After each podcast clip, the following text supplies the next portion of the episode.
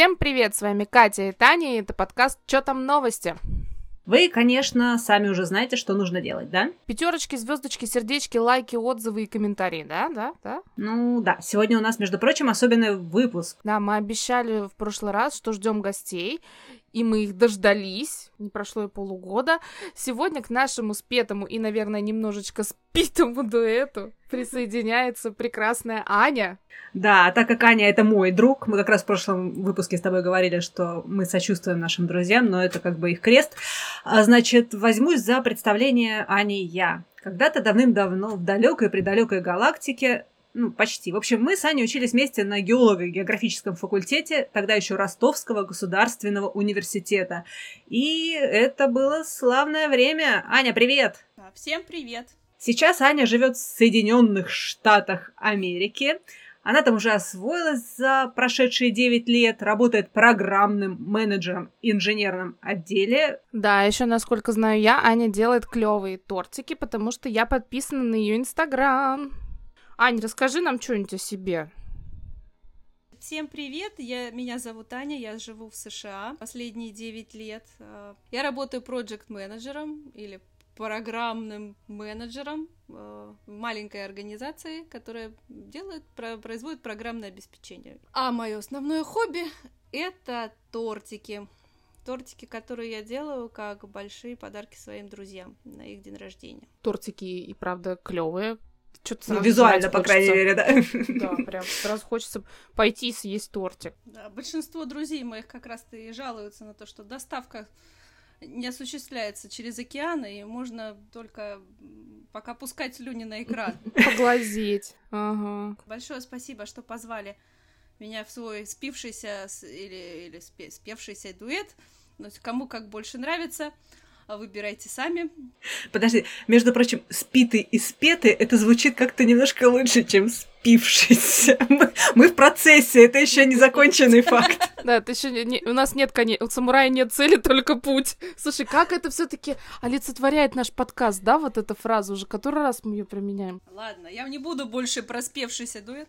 Спасибо большое, что позвали в свой подкаст. Мне очень приятно вас слушать, очень интересно. Каждый раз такие замечательные новости э, с очень интересной стороны посвящаете. Между Мерси. прочим, Аня подкинула нам пару новостей, надо признать. Да, тут я, можно сказать, да, source номер one, да, source номер two. Ну, как обычно бывает в некоторых досье. Про досье не будем. Да, э, с Катей мы знакомы уже очень много лет. В общем, жизнь меня после... Слушай, ну давай так. Как ты пришла к тортикам? Ань, скажи, пожалуйста, вот ты в Америке тортики делаешь, они там вообще дофига какой популярностью вот у тебя пользуются или нет? Или это все таки как-то ты больше для себя и для друзей?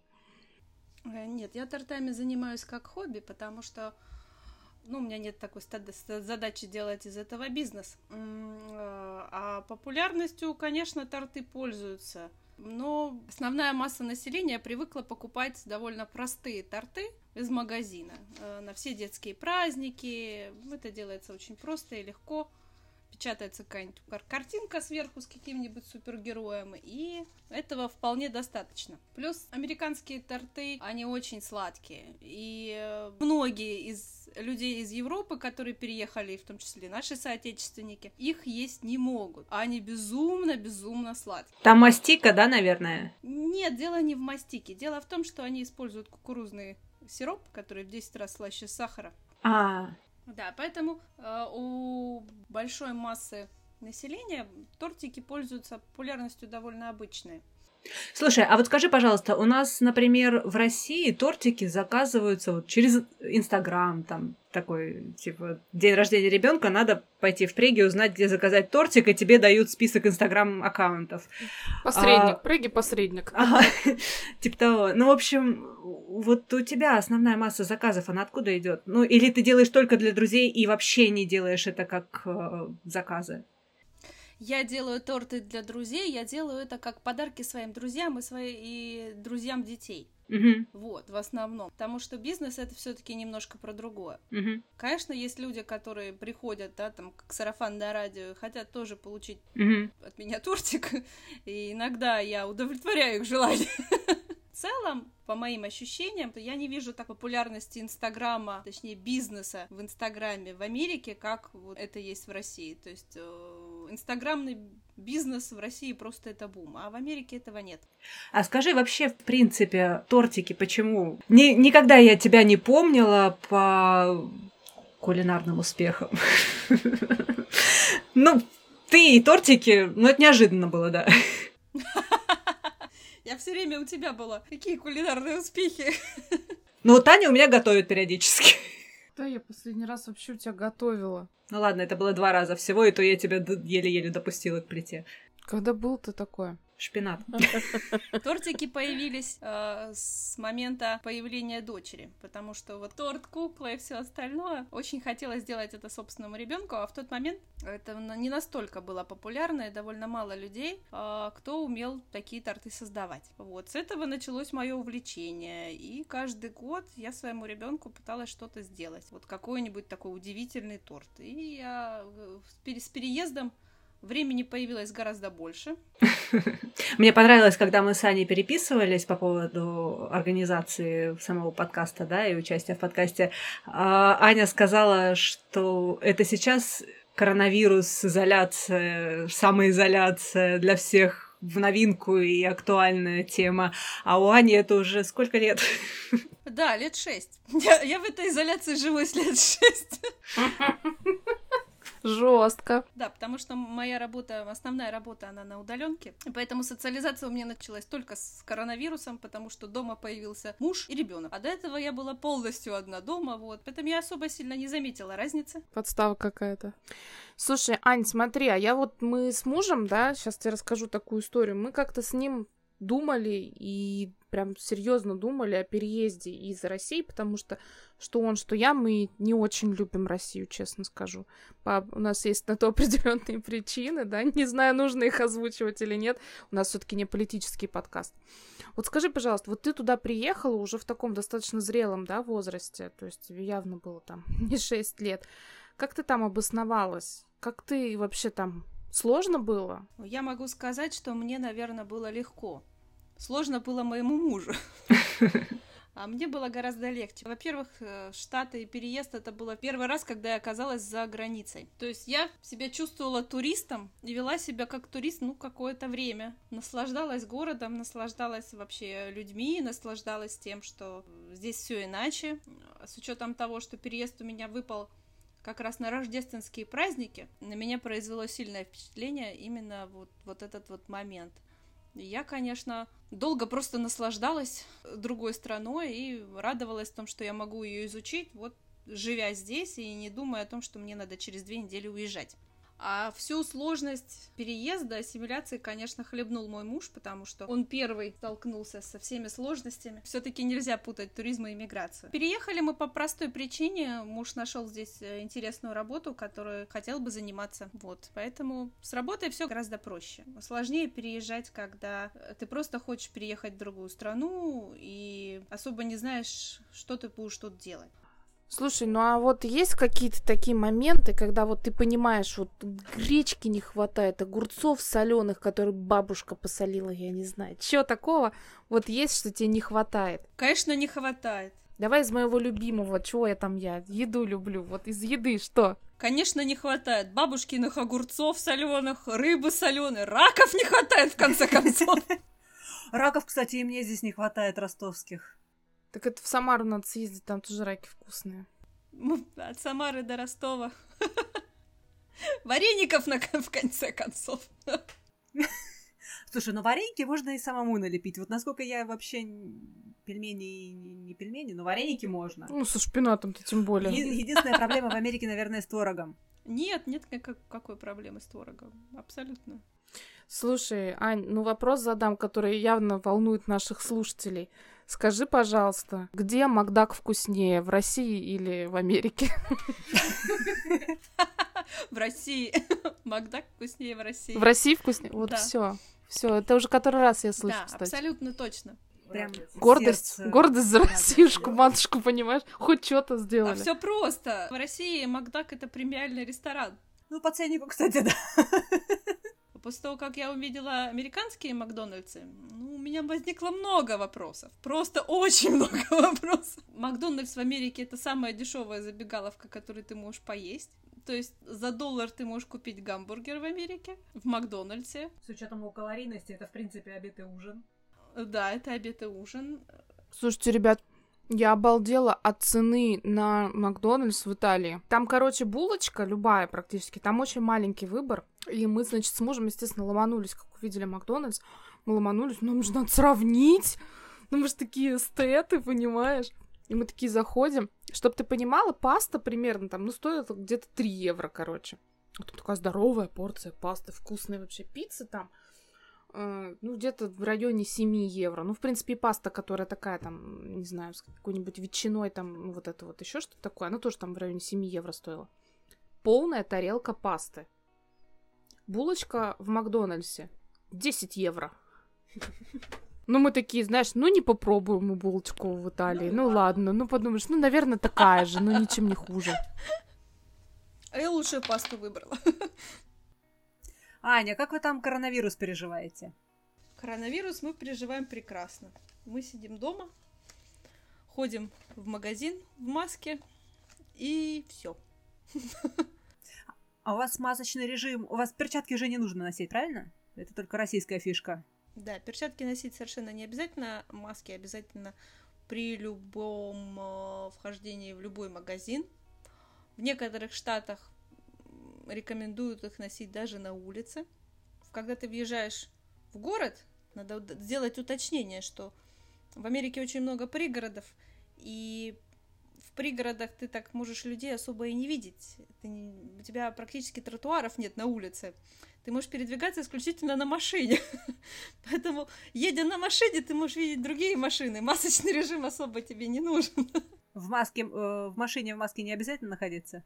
Нет, не обязательно, но некоторые носят. Я не знаю, с чем это связано, но очень интересно наблюдать со стороны. Большинство народа все-таки живет в пригородах, в котором ты передвигаешься на машинах, то маски тебе нужны практически только во вход в всякие рестораны и кафе. Ну, естественно, в Инстаграме куча шуток э, на тему, что ты, когда ходишь по улице и стоишь в очереди, маска тебе нужна, и вирус там тебя атакует. А как только ты садишься за столик в кафе, ты можешь маску снять и спокойно ужинать, и там вирус тебе уже не страшен.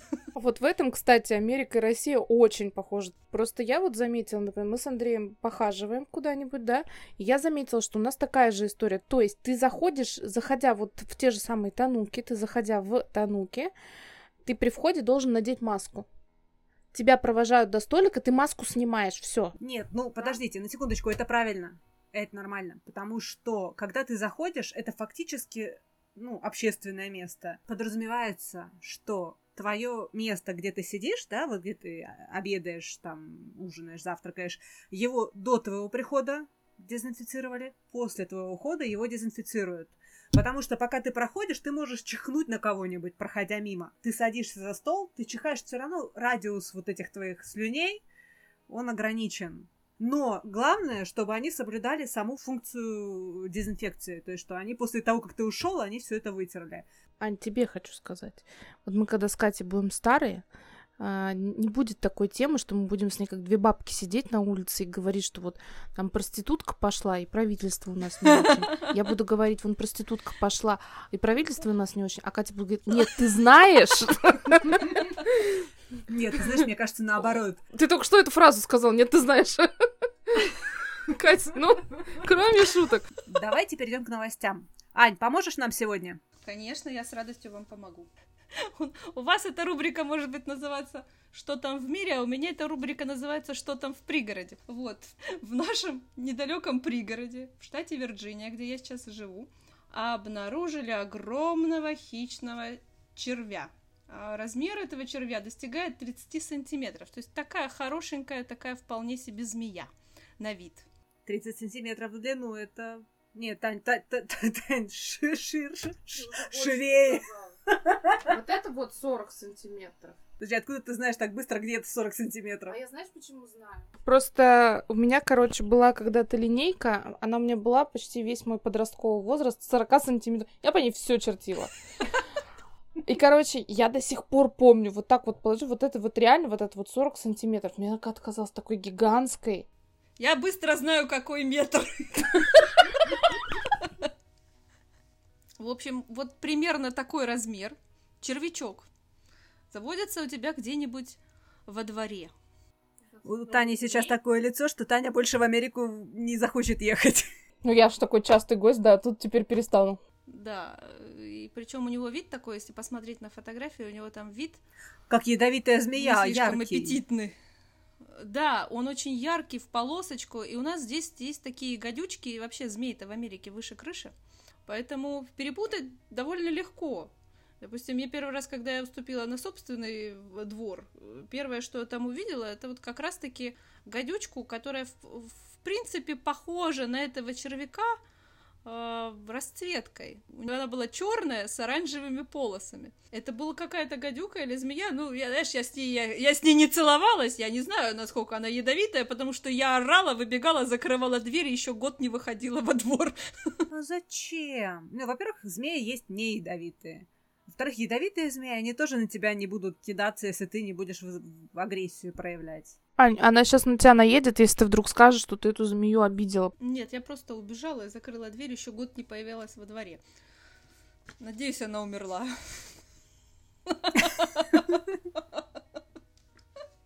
Хорошо. Ладно, ладно, ладно про змей. А что, э, а это же червяк, понимаешь, и если ты попытаешься его убить, что происходит с червяком, когда ты делишь его пополам? У тебя появляется два червяка. Потрясающая перспектива. Слушай, ну вообще, конечно, я, наверное, бы даже при всей моей любви к змеям и моей нелюбви к червякам надо ка- как бы указать, я бы, наверное, офигела, когда увидела такую прелесть в своем дворе. С учетом того, что я видела фотографию, и фотография реально, он, он по-моему, черно-желтый, правильно? Он такой вот яркого цвета, а в принципе, да, а в принципе яркая окраска в природе это индикатор ядовитости. Хотя, хотя, насколько я поняла, вот этот червяк, он не ядовитый, он просто хищный. Просто я так полагаю, что для нас с Аней э, даже ползучесть это показатель ядовитости. Хотя у змей достаточно неплохая жизнь. Они все время лежат. Они даже ходят лежа, понимаешь? Это же прекрасно. Когда 30-сантиметрового монстра заметили, сразу вызвали службу по контролю за дикими животными штата. Там змею не опознали, и только после размещения фото в соцсетях существо идентифицировали как хищного ресничного червя из рода бипалиум, которые питаются живыми организмами, обитающими в почве, но не представляющие угрозу для людей и домашних животных. Они просто недостаточно большие. Ой, ладно, девчонки, это все, конечно, весело, но в Перу обнаружили древнюю могилу женщины-охотницы, а в захоронении, возраст которого составляет, ну так, плюс-минус 9 тысяч лет, обнаружили богатое собрание артефактов, а, включая охотничий набор инструментов с наконечниками для снарядов и чешуйками. Захоронение принадлежит охотнице-собирательнице, которая, согласно исследованию а, развития зубов, умерла в возрасте примерно от 17 до 19 лет. Молоденькая барышня в самом расцвете сил. Ученые вдохновились этой находкой и провели целое исследование. Они определили 429 скелетов, из них 107 древних захоронений в Северной и Южной Америке. А из них 11 женщин и 15 мужчин были похоронены с орудиями для охоты на крупную дичь. А, Дальнейший статистический анализ показал, что от 30 до 50% процентов охотников в этих популяциях составляли женщины. М? Феминизм там уже был. Это исследование должно помочь убедить людей в том, что женщины участвовали в охоте на крупную дичь наравне с мужчинами. А вот им тогда давали право выбора голоса на выборах? Мне очень интересно. Или им приходил... А были у них, интересно, такие женщины, которые вот эти вот, знаете, сейчас в Инстаграм такие выкладывают свои волосатые подмышки и говорят, что они супер эмансипированные бабы. Поднимают подмышку и говорят, крупная дичь моя. Поднимают подмышку. Я думаю, что там они были поголовно все, потому что бритву еще не забрели. А может быть, кто-то из них, кстати, прыгал через костер и случайно открыл эпиляцию. Ладно. Короче, это все значит, что найденное захоронение опровергает, ну или хотя бы заставляет усомниться в общепринятых представлениях о доисторических гендерных ролях. Падам-падам-пам. Я люблю такие новости. Я люблю новости, где женщины говорят, а, я крута. Я охотилась на крупных хищников до того, как это стало мейнстримом. Слушай, ну на самом деле новость действительно хорошая, потому что э, сейчас, как многие неодаренные интеллектом мужчины любят очень говорить, ну да, пусть они бросят в меня камень, э, они другого ничего делать не умеют. Короче, вот эти вот многие мужчины, которые говорят, что ты женщина, твое место на кухне, да, а женщина должна там, я не знаю, молчать, вы там э, в пещерах, когда были, ягоды собирали. Соси. Не собирали. Но опять-таки, это же выбор каждой женщины. Ну вот сидеть ей дома ягоды собирать или идти на мамонта охотиться. Не все хотят идти на мамонта охотиться. Ох, не все. И собирать тоже не все хотят. Ну, а что, у нас в семье, например, это вот, это, это происходит как-то так очень волнами. Когда-то я мамонта домой приношу, когда-то муж. Это нормально. А что в этом такого? Мы все-таки вроде в прогрессивное время живем или нет? Ань, скажи, пожалуйста, а вот у вас в Америках этих ваших очень эмансипированные женщины или нет? Да, очень. Здесь нет таких разговоров, что должен мужчина что-то там добывать, а женщина должна быть на кухне. Здесь э, все совсем иначе. Сейчас, а, извини, я просто дам такую ремарочку, да. У моего мужа есть подруга, она тоже живет в Америке, не помню, по-моему, лет семь. И, короче, она как-то сказала даже, что а, американские мужчины, они очень хотят ну, не все, конечно же, поголовно, но достаточно многие, кого она видела, э, хотят себе русскую жену, потому что эта женщина без заморочек типа. В связи с чем у меня вопрос. Это вот эти бабы без заморочек? Да. У меня мало общения с мужчинами-американцами, которые бы искали себе жену в этот момент, потому что, во-первых, муж у меня русский, и эту сторону вопроса я мало знакома. Не, ну короче, ладно, на самом деле эта вся история понятная, но просто я говорю, мне кажется, что все это объективно, объяснимо, и у нас все равно в России в семьях, по большому счету, мне кажется, матриархат. Следующая новость. Опять не совсем, кстати, понятно, в какую рубрику поместить. То есть это либо что там кино, либо там что там космос, поэтому давайте оставим в что там мире. А, значит, Роскосмос, Первый канал и студия Yellow, Black and White, мы с тобой, Таня, об этом, кстати, недавно говорили, они объявили о начале конкурса. Победительница получит главную роль в художественном фильме, съемки которого запланированы на Международной космической станции МКС. Финалисток отбора направят на трехмесячный курс в школе космонавтов. По итогам обучения выберут исполнительницу главной женской роли для первого фильма России снятого в космосе. Ну, а еще заодно ее дублершу. Картина получила рабочее название «Вызов». Съемки запланированы на осень 2021 года. Претендентки на главную женскую роль должны иметь российское гражданство, знать английский язык на базе... На базовом уровне? Серьезно? На базовом уровне для МКС – Окей, их озвучить могут, это же фильм все-таки. А также соответствует требованиям по росту 150-180 сантиметров. Большой какой-то разброс. Я метр пятьдесят девять, я прохожу в кои-то веке хоть куда-то. На аттракцион не прохожу, а в кино прохожу. По весу 50-70 килограмм. Принять участие в конкурсе смогут женщины в возрасте от 25 до 45 лет. И чтобы присоединиться к отбору, нужно записать на видео монолог, а затем загрузить видеоролик на специальную станцию в сети. И через месяц тех, кого отберут, и кто успешно пройдет первичный отбор, пригласят на очные кастинги. То есть помнишь, мы с тобой думали, интересно, кого же позовут на женскую роль? Теперь еще интереснее. Английский язык базовый уровень. Человек вполне себе раздвижной может быть. Мне это все напомнило старую КВНовскую шутку. Ищу женщину 40-40 на 40 для работы в танке. Вот, типа того. На этом, мне кажется, мы можем перейти сразу к рубрике «Чё там кино?». Ну, с учетом того, что «Чё там космосе?» оно как-то так плавно перетекло у нас в «Чё там кино?». Таня?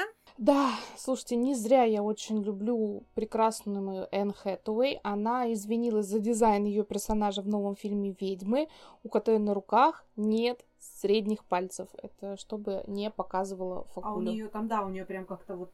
Ну, у нее жутковато выглядят руки. Ну, так Я фильм фотки про- видела. Слушай, так мы как бы фильм-то снимаем никакой. Ладно. Просто немножко о том, о чем мы. А, накау- Накануне сообщество людей с особенностями развития конечности выразило свое разочарование негативной презентацией. Одной из первых об этом написала паралимпийская чемпионка Эми Марен. Она отметила, что фильм ушел от идеи Роальда Даля и добавил особенность развития конечностей как устрашающий элемент дизайна ведьмы, которая по сути монстр. Э, Марен уточнила, что понимает, что это фильм, но выразила беспокойство, что она негативно скажется на юных зрителях с особенностями развития конечностей. Она запустила флешмоб под хэштегом Not a witch. да, спасибо, а, под которым люди начали делиться своими фотографиями. Респект и уважуха в плане того, что ее героиня, да, она актриса этой героини. И она же сказала, что если бы она знала о том, что вот эта вот хрень может кого-то обидеть, она бы повлияла на то, чтобы сделали вот как-нибудь вот так. Да.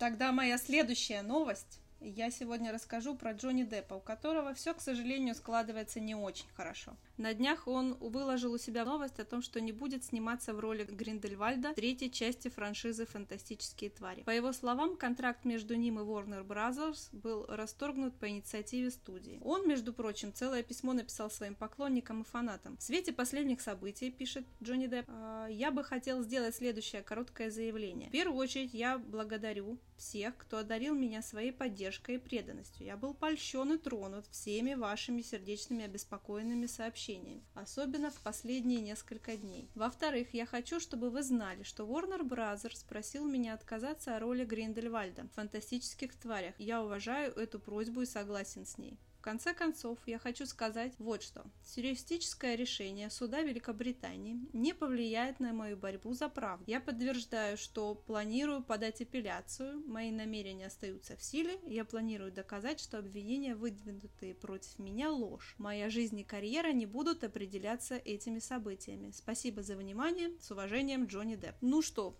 новость совершенно трагическая для меня, как фаната Гарри Поттера, фаната магической истории, которую Роулинг придумала.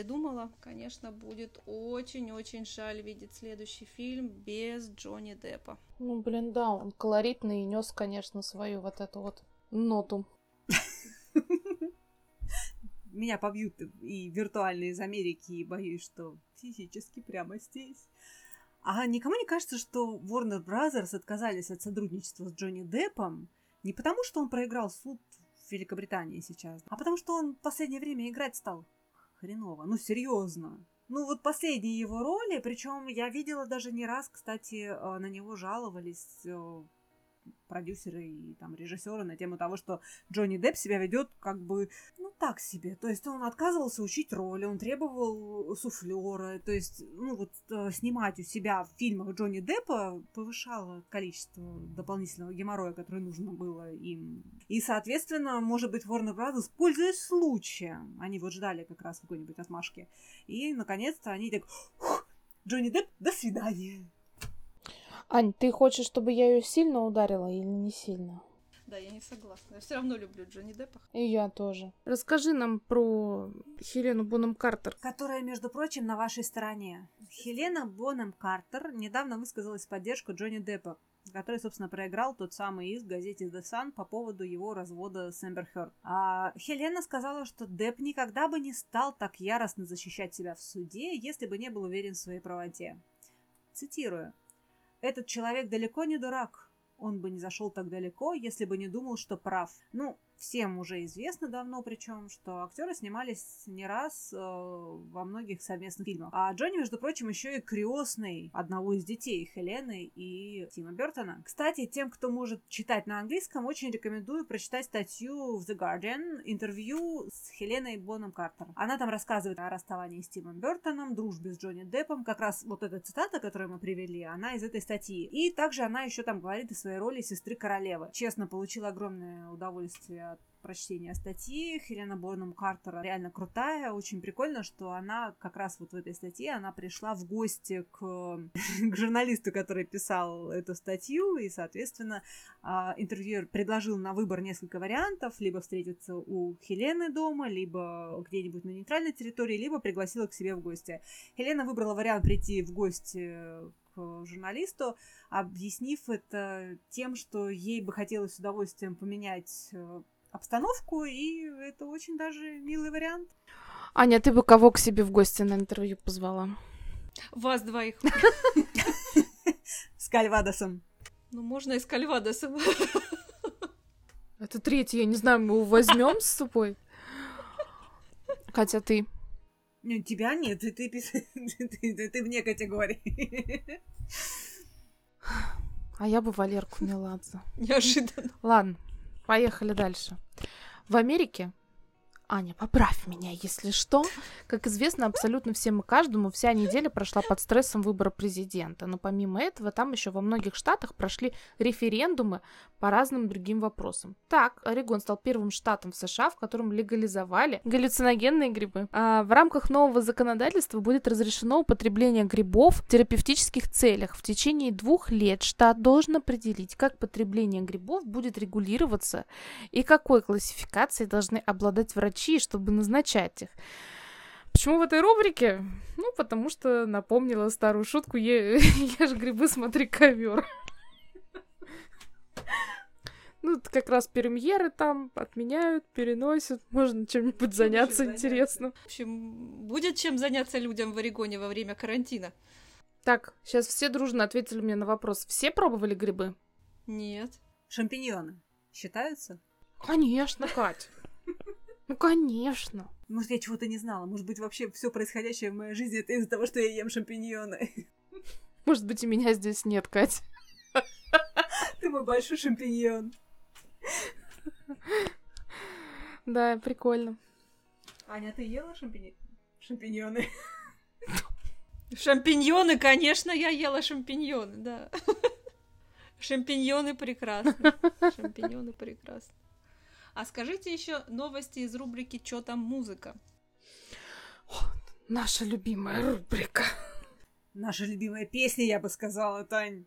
Э, где-то там рядом с синим трактором двухминутный анимационный видеоклип на песню Baby Shark набрал более 7 миллиардов просмотров и установил новый рекорд на YouTube. Песня в исполнении десятилетней корейско-американской певицы Хоуп Сегоин стала вирусной после публикации в июне 2016 года. Baby Shark, ду-ду-ду-ду-ду. Короче, а сначала эта песенка приобрела популярность в Юго-Восточной Азии, а затем в США и Европе, заняв шестую строчку в британском чарте синглов и 32 в американском. Так вот, видео набрало 7,4 миллиарда, уже 7,8 на секундочку, просмотров и опередило предыдущего лидера с его 7,3 миллиардами хит Despacito, на-на-на-на-на, спасито. Да-да-да-да. Ань, ты не помнишь численность планеты Земля? Спасибо. Назовешь численность людей на Земле? Что, меньше, чем просмотров? Не намного больше. В 2018 году численность населения Земли 7,594 тысячных миллиарда. Короче, я знаю человека, который реально это не смотрел. Это моя бабушка. То есть фактически можно предположить, что почти каждый человек на Земле, Кроме моей бабушки. кроме, кроме твоей бабушки, посмотрел. Сумасшествие. На тему виральности, кстати. А наша отечественная группа Little Big, которая всем стала известна благодаря вот этому сумасшедшему Скибиди Папа. Скибиди-уап-папа. Типа того, да. Скибиди-уап-папа-папа. Ага. Я сегодня занимаюсь, короче, музыкальной Короче говоря, подводкой нашей. Выпустили новый клип, посвященный 2020 году. Между прочим, зря они так, год еще не закончился. Вообще, еще два месяца впереди, как бы. И вообще, Ань, ты не видела еще? Я уже посмотрела сегодня, и могу сказать, что я выдержала буквально только до припева.